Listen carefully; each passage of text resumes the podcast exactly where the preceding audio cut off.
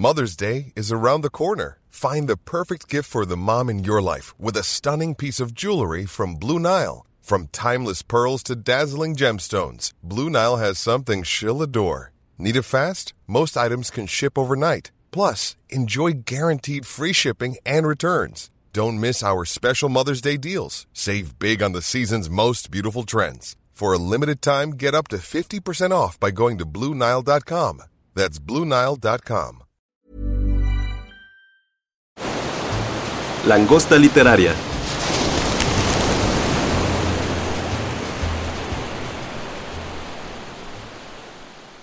Buen día a todos. Eh, gracias por acompañarnos en un podcast más de La Langosta Literaria, este espacio para hablar de literatura, de libros. El día de hoy tenemos a dos invitados muy, muy especiales para platicar de un tema que nos interesa, de un tema que nos involucra a todos, a ustedes que nos escuchan, a nosotros que vamos a conversar aquí el día de hoy. Yo soy Mayra González, directora literaria aquí en Penguin Random House y quiero darle la bienvenida a Nuria Cabutí. Nuria, bienvenida. Hola, buenos días. Un placer estar aquí con vosotros. Nuria Cabutí, ella es la CEO de Penguin Random House para España, Portugal y América Latina. Y por acá, Javier, Javier López Llobet, bienvenido. Muchísimas gracias, ¿cómo están? Buen día. Javier, Javier es el director general de Penguin Random House para Latinoamérica. Y lo primero que yo les quiero preguntar en este, en este tema que vamos a tocar el día de hoy de cómo estamos, cómo está el mundo del libro después de la pandemia, yo me quiero ir un poquito atrás de la pandemia. Yo les quiero preguntar, Nuria, te quiero preguntar, ¿qué crisis recuerdas antes de la pandemia que te hubiera puesto a, uno, a preocuparte por el mundo del libro y por el futuro del libro y a preguntarte por ese mismo futuro? Bueno, en primer lugar, la pregunta es, muy buena porque creo que como crisis humanitaria está claro que, ha sido algo que yo al menos no había experimentado nunca y que nos ha cambiado ¿no? un poco la, manera, la perspectiva de, ver el mundo, de también de estar en familia, con amigos durante todo este tiempo pero sí que recuerdo que ha habido otras crisis que han afectado al mundo del libro y de manera distinta, porque al final la crisis, digamos, de la pandemia al mundo del libro, aunque al principio nos asustamos muchísimo, pues al final eh, fue una crisis que favoreció la lectura, es una cosa que entiendo que ahora hablaremos, ¿no? Favoreció la lectura, favoreció la compra de libros, cosa que no es igual en otras crisis que habíamos visto anteriormente. Yo recuerdo de manera bastante pues, presente la crisis financiera que se inició en el 2008 y que duró entre una cosa y otra hasta el 2014. Y ahí sí que fue una crisis de consumo importante que afectó a las familias, afectó al, gasto en, cultura, en, libros. Y, esa crisis sí que la recuerdo como a nivel financiero un tema importante, mientras que la crisis que ha habido en el caso de la, de la pandemia ha sido una crisis, por supuesto, terrible a nivel médico, a nivel mm, de, la humanidad, pero que ha sido como una oportunidad para el mundo del libro. Ha sido realmente, para mí, como un, un renacer del mundo del libro. Javier, tú que estás, estás con base en, en, Argentina y cuidando absolutamente a todos los países de Latinoamérica, sabemos que en Latinoamérica hay crisis aquí, volteas un día y Chile ya te sorprendió, luego Colombia ya te asustó y México ya te, ¿no? Sí, sí. sobre todo en América Latina tenemos crisis macroeconómicas, ¿no es cierto? Políticas macroeconómicas que, que marcan un poco, pero no solo al libro, sino a otros negocios. Pero siguiendo un poco en la línea de lo que decía Nuria, lo que fue impresionante, digamos, inmediatamente de, no digo de salir la pandemia, pero a los pocos meses, cómo el sector rápidamente se recicló, ¿no es cierto? Cómo los libreros empezaron a, a tratar de llevar los libros a los lectores, Em, a través de, WhatsApp, por ejemplo. ¿no? no, no tenían páginas web, no tenían nada, pero sabían que ahí había gente que quería leer, que estaba en su casa, que no podía salir y que la lectura era una manera entre comillas, de soportar eh, muchos meses, de, depende de los países, pero hubo, países, y Argentina fue uno de ellos, tuvimos muchos meses encerrados. Entonces, bueno, tenías la tele, pero de alguna manera la lectura se convirtió y el libro se convirtió en una válvula de escape para tantos meses encerrados.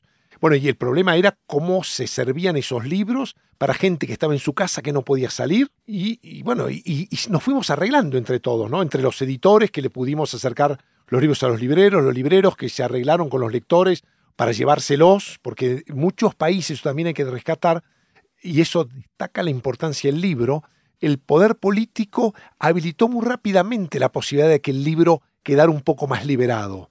¿No es cierto? Hubo, algunos sectores que tuvieron mucho más tiempo cerrado, pero los gobiernos entendieron que la cultura es un aspecto fundamental para la gente y habilitaron rápidamente, con muchas restricciones, pero la posibilidad de que los libros circularan.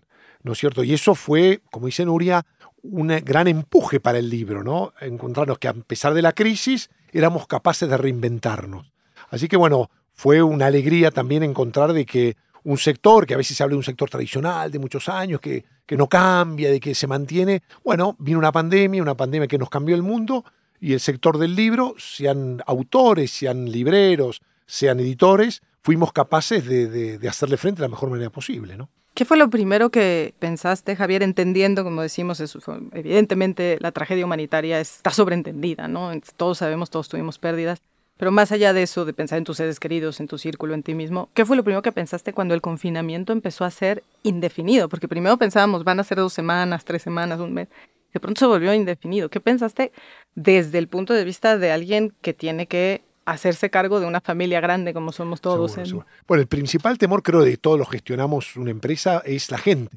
¿No es cierto? Nosotros, bueno, en, América Latina, en, todos los países, tenemos como 700 o 800 personas que dijimos, ¿qué pasa si no vendemos nada a nadie durante muchos meses?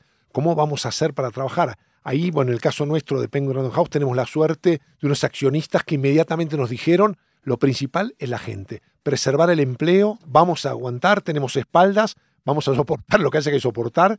Y bueno, no salió nadie en nuestro grupo, en ningún país de América Latina ni España, nadie salió, estuvimos muchos meses sin facturar, pero sin embargo manteniendo el pleno empleo de todos. Después, bueno, se fue abriendo y fuimos recuperándonos, pero al principio hubo, el primer temor fue por la gente, ¿no? ¿Cómo vamos a hacer sin cobrar nada para poder soportar, digamos, los salarios de, de todos los colaboradores? Bueno, así que bueno, ahí tuvimos nosotros la suerte de tener unos accionistas que nos acompañaron y de una, como decíamos, de una pandemia que en términos de libros se hizo como más corta que otras áreas. Si hablamos de áreas como la gastronomía o áreas de como teatro, como cine, como centros comerciales, fue fatal. Tuvieron muchos más meses que nosotros cerramos, cerrados, ¿no es cierto? Los cines, por ejemplo, ¿no? El libro rápidamente se, se, acomodó. se acomodó, ¿no es cierto? Y bueno, por eso fueron un periodo más corto. Nuria, eh, se hubiera vivido muy distinto si no hubiéramos pasado ya por la era digital, ¿no? Por supuesto. Eh, yo creo que, al final no podemos decir que esa pandemia llegara en buen momento, pero sí que fue un momento donde las empresas estábamos preparadas a nivel de tecnología para poder trabajar en remoto. Nosotros en aquel momento nos estábamos planteando si podríamos hacer a futuro un día de teletrabajo, acordaos, ¿eh? lo, debatíamos con Javier y con los otros colegas a ver si sería posible. De repente nos encontramos que teníamos que estar 24 horas en casa frente a una pantalla. Y por suerte la tecnología nos ayudó. Tuvimos las herramientas, enseguida nos pusimos en marcha y esto pues fomentó que de alguna manera también aprendiéramos a trabajar de otra manera. Y es una manera que ahora también estamos manteniendo, ¿no? Estos sistemas de poder hacer reuniones con gente muy diversa en distintos sitios, online, y las cosas siguen adelante y las cosas, las cosas funcionan. Así que la tecnología nos ayudó. Esto en el sentido de la empresa, ¿no? como herramientas de empresa. Pero después está la tecnología, cómo nos ayudó en nuestro negocio. Y es verdad que mientras lo que contaba Javier, teníamos a todos los libreros, pues las librerías cerradas, en el caso concreto de, de Barcelona, yo que estoy en Barcelona, sabéis que hay la festividad de San Jordi, que es el Día Mundial del Libro, que se celebra el 23 de abril. Bien, en España, de alguna manera, el confinamiento empezó a finales de marzo y eh, todos nuestros libros estaban en nuestra bodega, en nuestro almacén, listos para ser enviados a las librerías. Así que de repente nos encontramos que no podíamos enviar aquellos libros a ningún sitio. Y lo que inmediatamente pusimos en marcha fue muchas promociones, en el caso de libros digitales. Y yo diría que los ebooks en aquel momento pues hubo una eclosión enorme de, de consumo la gente empezó a comprar libros eh, digitales, también el audiolibro, que era un formato que estábamos empezando a comercializar, y fue una manera de compensar ¿no? esa, esa poca posibilidad de comprar libros físicos durante una buena temporada. ¿Sorprendió, Javier, el, el, boom que hubo en el formato electrónico, en los formatos electrónicos? Sí, porque, a ver, de alguna manera aceleró. Era un proceso que nosotros veníamos trabajando desde nuestro grupo hacia, hacia bastante tiempo. Lo que pasa que el cierre de las librerías, como dice Nuria, aceleró ese proceso y mucha más gente que quizás al principio no podía acceder al libro porque no podía comprar, dijo, bueno, ¿de qué otra manera? Y la verdad que tanto el ebook como el audiolibro está a vuelta de, dedo, ¿no es cierto? Es decir, uno rápidamente baja el archivo o baja el audio y lo puede escuchar. Entonces, acercó rápidamente ese, eso a la gente, al lector. Luego, después de la pandemia, todo se equilibra, como siempre, ¿no? Volvieron los libros físicos y, buscó su balance. Pero al principio sorprendió muchísimo y de alguna manera aceleró un proceso que quizás hubiera llevado más años y que se acortó en el periodo, con lo cual eso fue un tema muy positivo. Sí es verdad que la falta de dispositivos a veces en América Latina hace más difícil el acceso al audiolibro, al perdón, al ebook. ¿no es cierto? Porque hay que tener un dispositivo específico para lectura. Entonces, bueno, ahí se dificultó un poco más. Pero la gente se la rebuscó de alguna manera para poder leer libros digitales, ¿no? En el tema, por ejemplo, ahora que estamos haciendo un podcast, la verdad es que el auge también de las plataformas que empezaron a desarrollar contenidos en, en podcast, audiolibros, audio originals, creció muchísimo. Spotify le invirtió mucho dinero.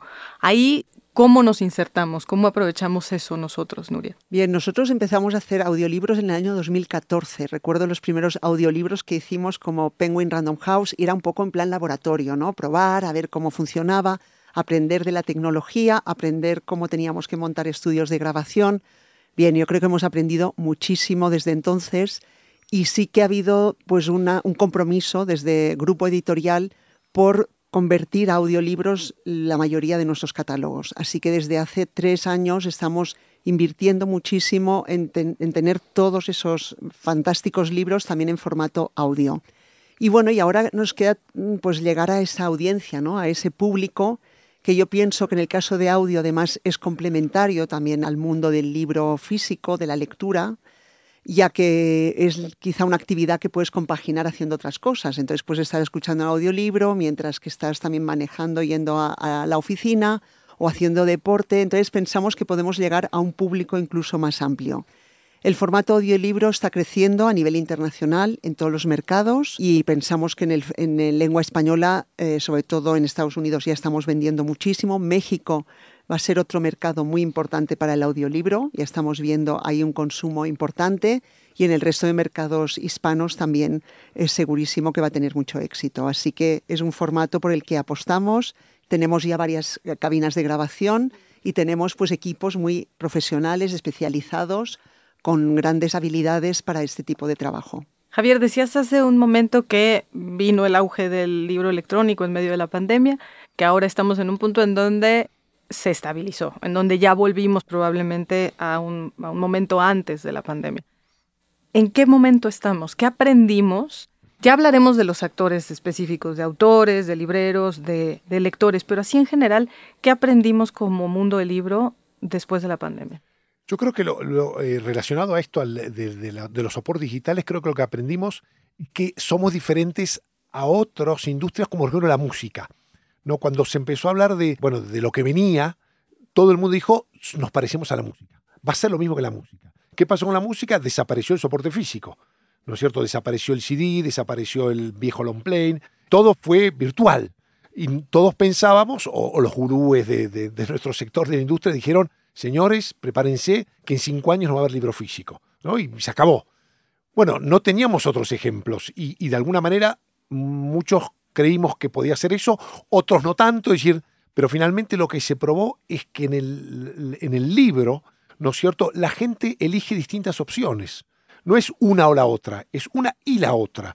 ¿no? Porque una ve, ve, por ejemplo, se ve mucho en los aeropuertos. Una misma familia ves un chico leyendo un iPad, otro leyendo en, un libro físico, otro escuchando, no sé si música o un audiolibro. Entonces se vino a complementar. El sector del libro permite la diversidad ¿no es cierto?, de soporte, o papel, o audio, o archivo digital en el caso de ebook. Creo que esto para la industria cultural es algo a tener en cuenta. No todos, no se parece todo igual, ¿no? Es decir, no es lo mismo la televisión, que también la televisión abierta se fue muriendo por todo el tema de la televisión cerrada. Bueno, no es lo mismo. Cada industria, cada industria cultural se, se maneja de manera diferente. Creo que la nuestra en ese aspecto fue la más sana, porque permitió complementar distintos formatos. ¿No Imaginémonos aquellos que fabricaban CDs. Bueno, tuvieron que reciclarse. En nuestro caso, las imprentas siguen tan fuertes como antes, ¿no es cierto? Y aquí no destruimos ninguna industria intermedia. Todos podemos convivir de manera razonable como era antes, ¿no? Y, con aras de crecimiento de futuro. Nosotros fue bueno para los autores, fue bueno para los libreros, fue bueno para los editores. Es decir, creo que el, nuestro sector de libro fue el más positivo en ese, en ese sentido, ¿no? ¿Qué, ¿Qué, aprendieron los autores, por ejemplo, después de la pandemia? ¿no? Bien, yo creo que en primer lugar lo que aprendieron es que estamos a su lado, porque sí que es verdad que la profesión de escribir es muy solitaria y durante la pandemia muchos de ellos nos lo han comentado, ¿no? que se sintieron, por un lado, que fue un momento muy productivo, donde escribieron muchísimo, pero también sintieron que faltaba ese, ese poder compartir con, con nosotros, con el editor. Así que yo creo que el autor ha aprendido, en primer lugar, que les acompañamos durante todo el tiempo y que también pueden hacer promociones mixtas, híbridas, ¿no? No requiere ya que el autor tenga que viajar por todos lados para promocionar un libro, sino que hemos encontrado fórmulas que se puede compaginar la parte pues, eh, física con la parte online. Y esto creo que ha gustado a muchos autores, porque al final las promociones son muy cansadas por un lado, les gusta estar en contacto con el público, pero también si pueden hacer entrevistas desde casa, en formato online, creo que esto les ha, les ha ayudado muchísimo y les ha encantado. Nuria, y también el acceso al público lector, ¿no? Porque antes una presentación de libro sí o sí tenía que ser física, pero eso te limitaba a la zona o el barrio. Ahora nos ha pasado presentaciones de libros que se hacen en Barcelona, pero que se ven en Bogotá, que se ven en Miami, que se ven en Buenos Aires. Es decir, de alguna manera el autor dijo, bueno, mi mundo se agrande, mis lectores, puedo llegar a una mayor cantidad de lectores de una manera más plena. Si esto se lo hubiéramos planteado, o nos lo hubiéramos planteado nosotros previo a la pandemia, seguramente hubiéramos dicho, no, no, no, no, no, no. Una presentación de libro a través de una pantalla. Esto no, ¿Qué no, es no, no, ¿qué es esto? No, esto nadie lo va a querer, no va a haber nadie. Y al contrario, de repente vos tenés una presentación de libro que tenés dos mil personas del otro lado de la pantalla. Y la posibilidad de autores, quizás muy importantes, que por, por alguna razón no pueden viajar, están mucho más cercanos a los lectores de cualquier país del mundo. Creo que eso benefició muchísimos a los lectores que pueden acceder a mucho más autores y a los autores de poder ver crecer eh, y, estar más cerca de sus lectores en todo el mundo. ¿no? En ese sentido creo que acortó muchísimo la distancia entre lector y autor. ¿no? Y siguiendo en esa línea, los lectores en el mejor de los sentidos se rebelaron, ¿no? Los lectores además empezaron a buscar, pienso en los clubes de lectura, que es el formato más antiguo para comentar un libro. Y los clubes de lectura que empezaron a buscar a los autores directamente, ya se pasaron a la editorial por delante, ya y contactarlos por las redes sociales y empezó a ser un verdadero y es es un, boom, es un boom. enorme. Y lo vemos y entonces aquí de nuevo la, la, tecnología te permite de alguna manera llegar de manera más efectiva. Entonces en Penguin Random House tenemos este proyecto de clubs de lectura donde a través de una plataforma pues la gente se puede conectar e intercambiar pues ideas con alguno de los autores o hay gente que también modera grupos de, de clubs de lectura. Entonces la tecnología realmente nos ha ayudado a poder poner, como decía Javier, más en contacto al autor con ese lector ¿no? y estar mucho más cerca y, tener una experiencia más directa. ¿Y los libreros? ¿Qué aprendieron los libreros después de la pandemia? Yo creo que los libreros aprendieron que hay que renovarse permanentemente, ¿no es cierto? De que, de que quedarse quieto no puede ser en el mundo en el que vivimos. Yo creo que ellos al principio también sufrieron un montón, porque bueno, estar cerrado en una librería, tienen empleados, digamos, tienen que pagar el alquiler, fue, fue complicado. Pero empezaron a apreciar también el valor del lector que aprecia esa librería como recomendador. ¿No es cierto? Y que el lector los buscó, ¿no es cierto? Les escribió en WhatsApp, eh, te puedo pedir un libro, me lo voy a mandar, separámelo, cuando abran te lo voy a ir a buscar. Es decir, esa cercanía entre el lector y, librero también se creó ahí una cosa muy rica de interrelación. Yo creo que ahí los, los hubo de todo. Hubo libreros que estuvieron a altura de circunstancias, como hubo editores que lo estuvieron, como que otros no lo estuvieron pero digo, aquel que entendió cuál era su papel, ¿no es cierto?, de recomendador, de estar cerca del lector, de, facilitarle la vida, acercándole el libro. Yo me acuerdo, me contaba un, librero, que él, claro, cuando se empezó a abrir, no tenía empleados. Él era, era un propietario, tiene, tiene varias librerías. Dice, yo empecé a repartir libros yo. Entonces, al primer fui, toqué el timbre, le traje el libro y vino el señor y me dijo, espere, espere, que le voy a acercar una propina. No, no sé si esté en todo el mundo, pero digamos, por, por la entrega. Y dijo, no, mire, yo soy el dueño, no sé, pero ¿cómo el dueño me trae el libro?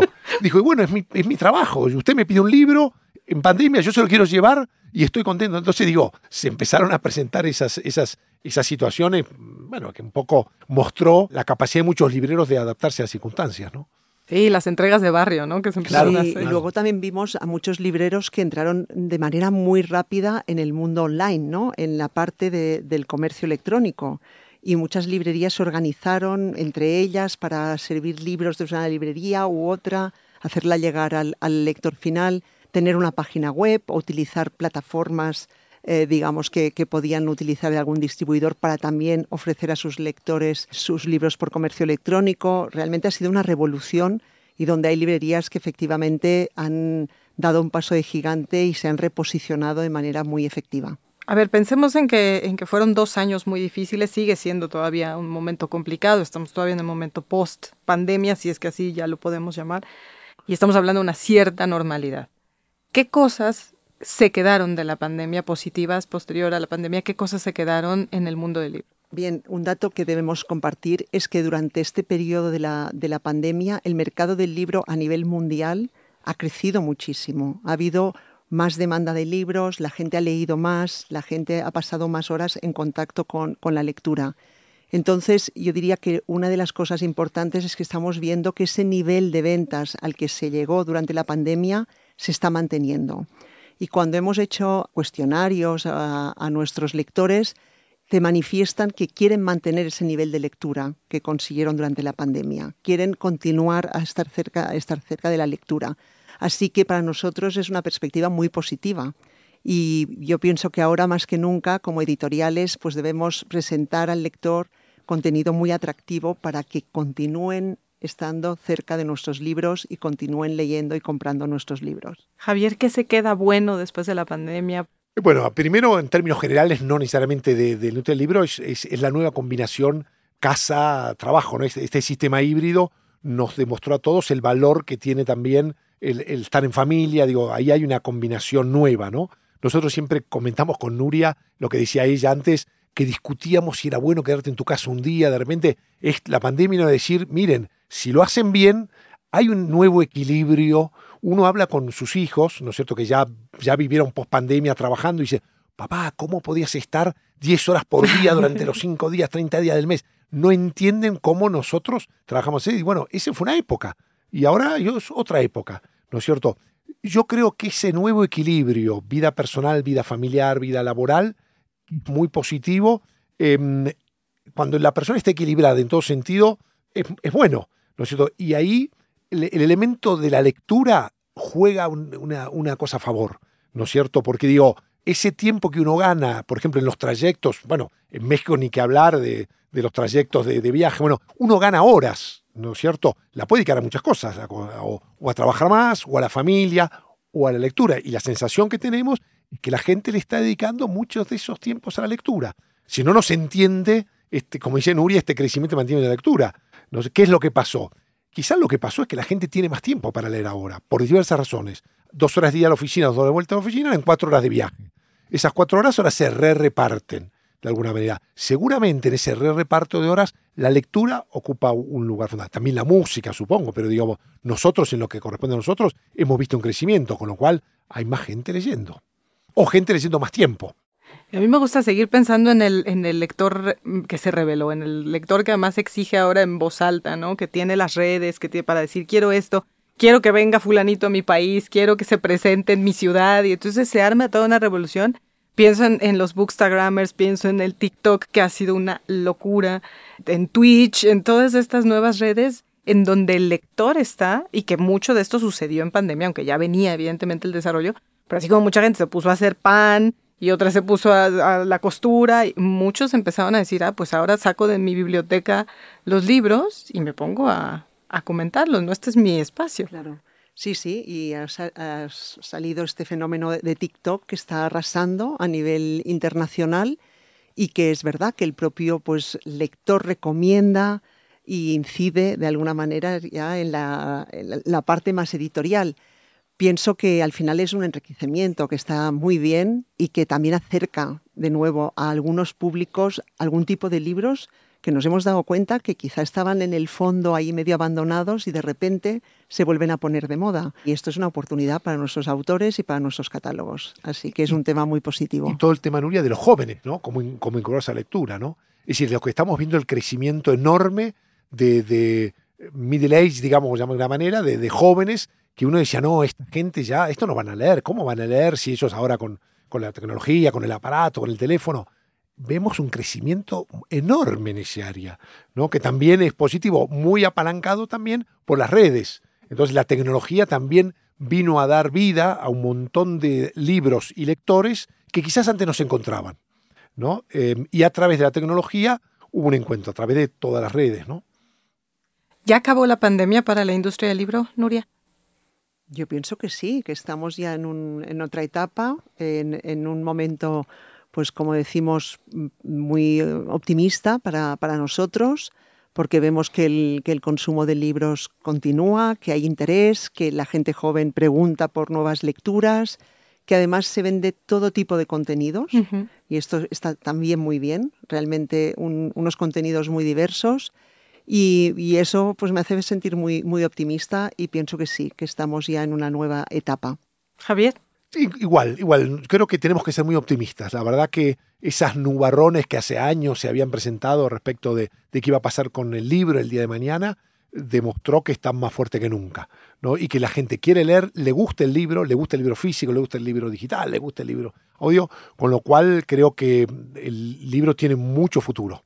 ¿no? Cada vez más grande, ¿no? Ahora que, decías esto, Nuria, de que todos quieren leer de todo, ¿no? De que hay una cantidad de lectores ávidos por distintos temas, me gustaría mucho que fuéramos perfilándonos hacia el final sobre eso, ¿no? Porque incluso hablando de jóvenes también que, que mencionabas, Javier, muchos empezaron a leer clásicos, por ejemplo. No sé si porque era lo que estaba en la biblioteca y entonces redescubrieron y empezaron a platicar y empezó también el resurgimiento de estos libros que quizá era una relectura o una lectura que nunca habían hecho y me parece que ese tema de la diversidad de contenidos, eh, hablando nosotros que estamos en esta empresa, es muy importante.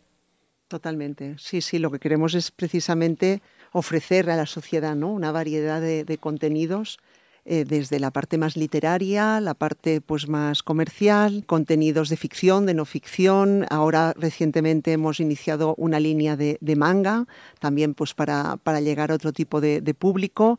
Entonces realmente siempre estamos intentando buscar nuevos contenidos que puedan interesar al, lector. Así que este es nuestro, nuestro objetivo como editorial, eh, presentar esa diversidad de contenidos, siempre siendo de alguna manera respetuosos, pero diversos y presentando distintas opiniones en la sociedad.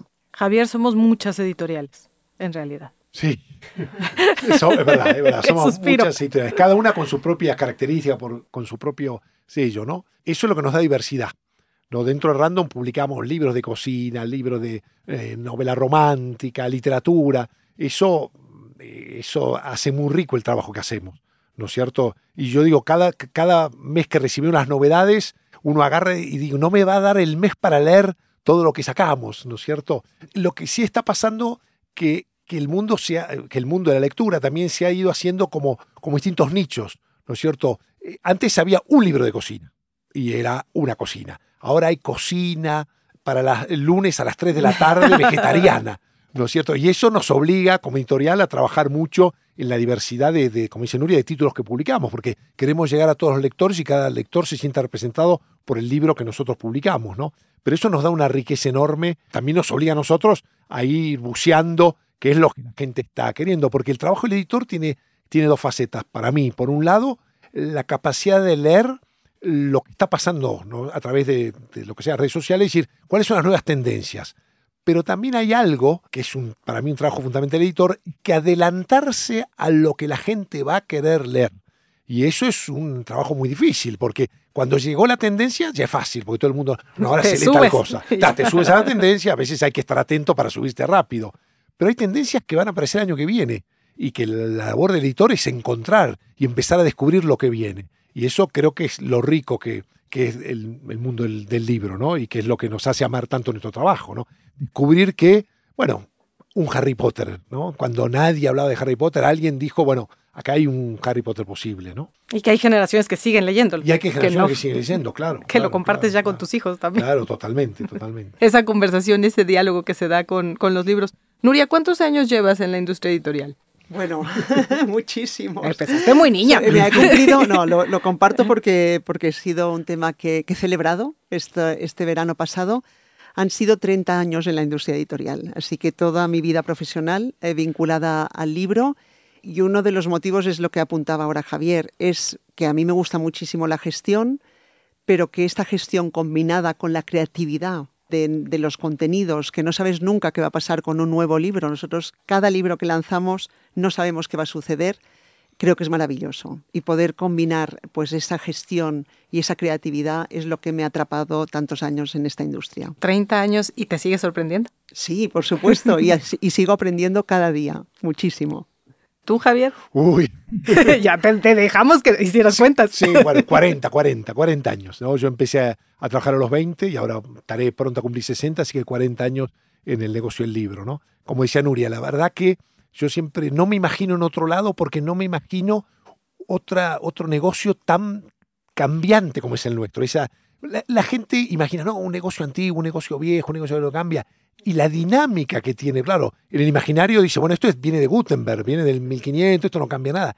Y la verdad que cambian los públicos, cambia la manera de comercialización, cambia muchísimas cosas, ¿no? Y siempre estar atento a cuáles son esos cambios y cómo tenemos que acompañar, por un lado, como generadores de contenido, por otro lado, como, como industria, ¿no es cierto? Eh, tenemos una responsabilidad con nuestros accionistas, pero también tenemos una responsabilidad con nuestros lectores y con nuestros autores y con el mundo de los libreros, de alguna manera que viven de nosotros. Así que hay una responsabilidad y, esa capacidad de tener equilibrio, ¿no es cierto? Decir, bueno, qué se necesita en cada momento y cómo podemos llevar.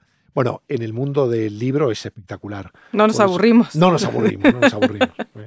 Para el lector postpandémico que nos está escuchando, ya sea en formato digital, en ebook, en audiolibro, en libro físico, Nuria, en este momento, ¿qué les recomendarías? Ya sé que son muchísimas novedades, que estamos enamorados. Un compromiso, nos Estamos enamorados de todo. yo diría que se acerquen, bueno, estos días, eh, además, ahora que estamos cerca de la Feria de Guadalajara, pues los que pueden ir ahí, que se acerquen, que se sientan atrapados por lo que les llame la atención y que, y que se dejen llevar por ese, por ese libro, por esa historia, por esa, de alguna manera, por aquel contenido que pueda haber ahí y, descubrirlo. Así que creo que la, en ese caso la intuición combinada, por supuesto, con la información que hoy en día tienen nuestros lectores, será la mejor fuente para ir navegando. Sí, yo, yo, yo creo que lo importante es que el que lea, lo lea para pasarla bien, que jamás sea una lectura por obligación. La lectura por obligación la tuvimos cuando, cuando fuimos a la universidad, cuando fuimos a la escuela, ¿no? Digo,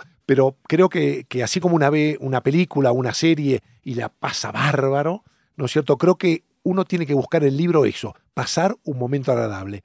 Es difícil definir, porque hay gente que le gusta el ensayo, hay gente que le gusta la literatura, eh, digamos, y lo bueno es que hoy hay un libro para cada uno de esos lectores. Lo que pasa es que, bueno, hay que saber encontrarlo, ¿no? Pero creo que uno va a una librería y ahí sí, déjese llevar por el recomendador. El librero es un muy buen recomendador, ¿no es cierto? Yo, yo a veces me gusta estar escuchando en librería, viene una persona, un regalo para mi madre. Bueno, ¿cuántos años tiene su madre? ¿Qué le gusta?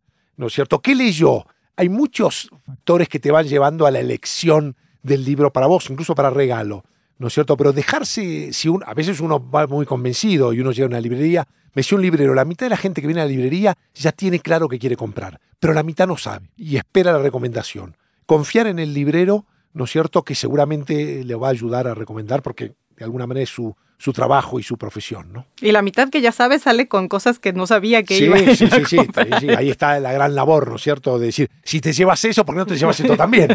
te va a gustar. Sí, te va a gustar, ¿no? Muchísimas gracias, Nuria Cabutín. Muchísimas gracias, Javier López Llobet. ¿Algo que crean que se quedó en el tintero que quieran compartir? Bueno, yo creo que, todos muy animados y con muchas ganas ahora de estar también en contacto con los lectores estos días y ver lo que interesa ¿no? la gente y, y, estar observadores también con nuestros autores, acompañarlos y disfrutar de este mundo del libro tan maravilloso. Sí, sí, la lectura es algo que se disfruta y yo lo que digo es cuando uno lee, lee más. ¿no es cierto? Cuando uno abandona la lectura, como que se le va quedando, ¿no? Y no tiene tiempo, no encuentra. Pero digo, si uno hace un, esfuerzo inicial por la primera página, después ya te va a llevar el libro, ¿no? Pero ese a veces uno le cuesta, no, es más fácil prender la tele y rápidamente parar un momento, agarrar un libro, cinco páginas y estás inmerso y seguro que no te vas a arrepentir. Muchísimas, muchísimas gracias. Nuria Cabutí, CEO de Penguin Random House en España, Portugal y Latinoamérica. Javier López Llobet, director general de Penguin Random House en Latinoamérica. Muchísimas, muchísimas gracias. Gracias a ustedes por haber escuchado este podcast de La Langosta Literaria. Habrá muchos próximamente, ya tenemos por ahí también varios. Píquenle para que los escuchen porque todos se ponen muy, muy buenos. Gracias a la producción, gracias a Álvaro Ortiz y a Mónica Acevedo. De este lado, Mayra González Olvera. Muchísimas gracias y hasta la próxima. Búscanos en nuestras redes sociales, Twitter, arroba langosta-lit, Instagram y Facebook, Langosta Literaria, y en YouTube, Me Gusta Leer México.